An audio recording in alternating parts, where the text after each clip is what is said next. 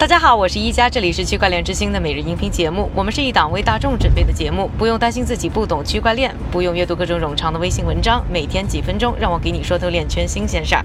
微信和微博呢，可以搜索 Next Block N E X T B L O C，就能获得呢每日节目的文字版以及更多的相关信息。今天是二零一九年的七月二十二日，星期一，大家早上好。今天呢，我们区块链之星纪录片的十一系列呢，将要和大家分享的呢，是我和美国著名的投资人。杰夫里·塔兰特的一段采访对话。他呢最早呢是 Prodigy Partners 的创始人。那 Prodigy Partners 呢之前呢和巴菲特呢有一场呢著名的赌局。现在呢他是投资公司 Move 三十七和电影制作公司 Candlesand Films 的创始合伙人。出身华尔街的他呢一直是在 Found of Fund，也就是专门投资对冲基金以及投资机构的这样一些投资机构当中工作。那喜欢用 YC 呢来类比自己工作的他呢又是。如何进入链圈，又是怎么孵化行业科技项目的呢？下面还是有请我们的老搭档韭菜哥和我一起呢为这段采访做翻译配音。Jeffrey，你是什么时候因为什么样的一些事情开始关注比特币的呢？Um, actually, somebody internal at my firm did it a long time ago, but when it was just kind of like a, it seemed like a crazy tech person inside my firm who had noticed this 很久以前呢，我公司内部有一个疯狂的技术人员注意到了比特币，但是呢，我并没有真正的注意到它。大约四年前，我接到了 Joy Ito 的电话。Joy Ito 是麻省理工学院媒体实验室的负责人，他打电话来说：“你真的应该知道一下比特币了。”他说：“我想建立一个捐赠机构来做这件事情。”他描述了自己的计划，基本上呢是让我们中的一些人把一些钱投入到这个捐赠的机构里。他说：“比特币和区块链是真实的，区块链将要改变世界。这是五百年前以来美国会计制度的首次变化。但是我们有一个问题，那就是这个代码是由中本聪开发的，他可能是男人，也可能是女人，也可能是他们。我们不知道他到底是谁。但是我们知道的是，一个叫做比特币基金会的机构由五名程序员组成，他们在支持和改进最初由中本聪编写的代码。”但是问题不止于此，问题在于它周围的生态系统。先是 Matt Gox 被盗，每个人都说比特币是一个骗局，那是一家经纪公司，是交易所，它不是比特币或区块链。然后呢，就是丝绸之路，它只用于犯罪活动，所以当时的一切生态系统几乎都是负面的。他说我们要做的就是捐赠一项设施。把五个程序员中的三个集中起来，并放到 MIT 里面，让区块链正规合法化。我们称之为麻省理工学院的数字货币计划。于是我就参与投资了。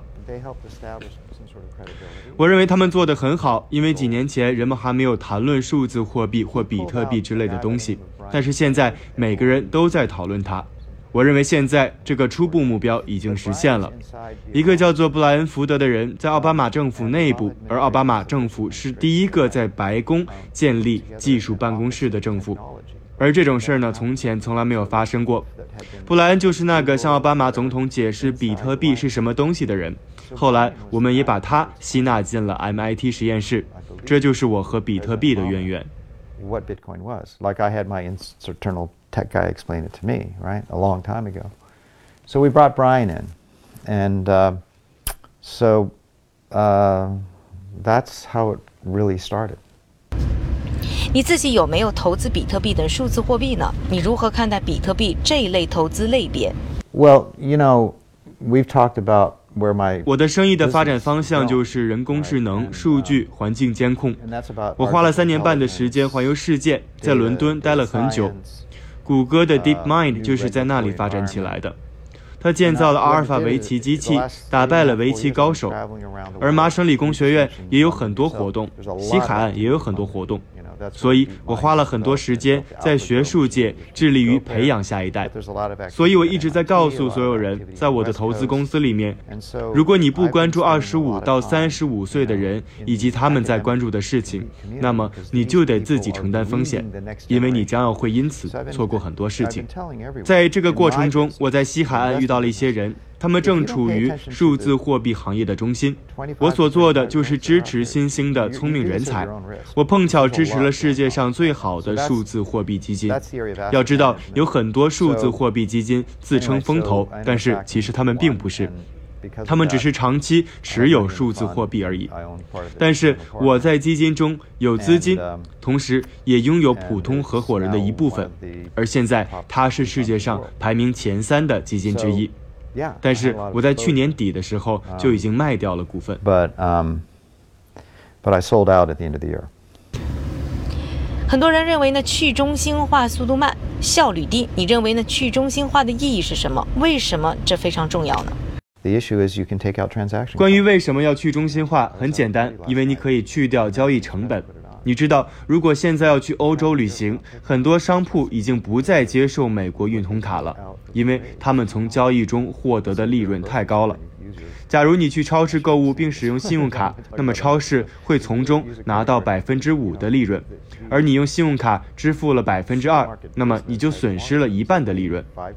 所以去中心化意味着我将直接和你交易，你只需要支付百分之零点零一，而不是百分之二到百分之五的利息。去掉了成本，才会让更多人真正的进入金融系统。另外，在那些欠发达的国家，比如菲律宾。有很多人在其他地方工作，把他们的钱都要寄回菲律宾老家，而这些转账的成本是惊人的。而区块链呢，可以消除金融交易的成本。至于区块链是否足够快来完成足够多的交易，我觉得这个问题要这样去看。比如说，我用的是美国运通卡或者是 Visa 卡，他们每天都有数百万笔交易，的确很有效率。而问题是，最初的比特币确实有点慢。但是我相信，随着科技的发展，这些问题会得以解决。无论是比特币，还是以太坊，还是比特币的分叉币，我认为最终技术会给出答案。我们不需要过于担心，该来的总要会来。Fork, Bitcoin fork, whatever it is, that's something that you just don't need to worry about. It'll, it's tech, it's it's technology. It'll happen. 你认为比特币等数字货币最终会取代法币，成为未来金融市场的主流吗？这个过程会遇到哪些挑战呢？I'll I'll only be in this for three months, six months, eight months, whatever, twelve months pre-IPO. It'll be. 不，目前我不这么认为。你只要到美国的西海岸去看看就知道了。就像杰夫·贝索斯正在压垮沃尔玛，特斯拉正在压倒福特，Netflix 正在粉碎电视工业。苹果正在搅局音乐业务一样，他们一个个都是通过技术和工程驱动，并改变了旧的商业模式。而我认为，在金融领域，现在的状况只是金融体系需要一种发币的替代品，而我们正好看到了比特币。就像人们谈论黄金，这是另外一种货币。很多人认为黄金的表现不佳，但是事实上，自2002年以来，金价已经上涨了五倍。如果你是一个投资者，看到一轮又一轮的金融泡沫，就会知道世界上每一个法定货币体系都在走向崩溃。早在七十年代中期，奥地利经济学家哈耶克就发表了很多的论文，质疑为什么一个主权实体有发行货币的专有权。而比特币改变了一切的游戏规则，这本身就已经表明世界想要一种替代货币。人们已经在股市、在债券市场和房地产赚了很多钱，而大家都在期待接下来还将发生什么。This is not going to end well in the short term. In the long term, it will be fine. 你认为行业里需要多少种数字货币呢？它们的作用分别会是什么？呃，I happen to know a lot of people. 关于这一点，其实我非常同意巴菲特等人的看法。很多项目是存在问题的。不过，虽然杰米·戴蒙德认为比特币是诈骗，但是摩根大通对区块链技术依旧很感兴趣，他们也正在申请各类的专利。我认为他们非常关心我们在讨论消除中间商的背景下，这些中央机构还能做些什么。你想，银行是做什么的？他们就是中间商，这是一个值得信任的团体，他们可以通过不同的机制让人们去信任它。要让比特币的存在使人们脱离这一系统，还需要一段时间。但是如果我在经营一家银行，我真的会感到很害怕。以上呢就是我和 Jeffrey Tarrant 的采访对话。那更多的一些精彩片段呢，还是关注我们的区块链之星纪录片系列。欢迎登录腾讯视频搜索“区块链之星”，或者关注我们的微博、微信。微博“区块链之星 Next Block”，微博 Next Block N E X T B L O C 就可以呢获得。下面的时间还是交给我们的韭菜哥，他为大家准备了一组呢链圈的最新快讯。好的，一家，我们还是先来看一看行业方面的消息。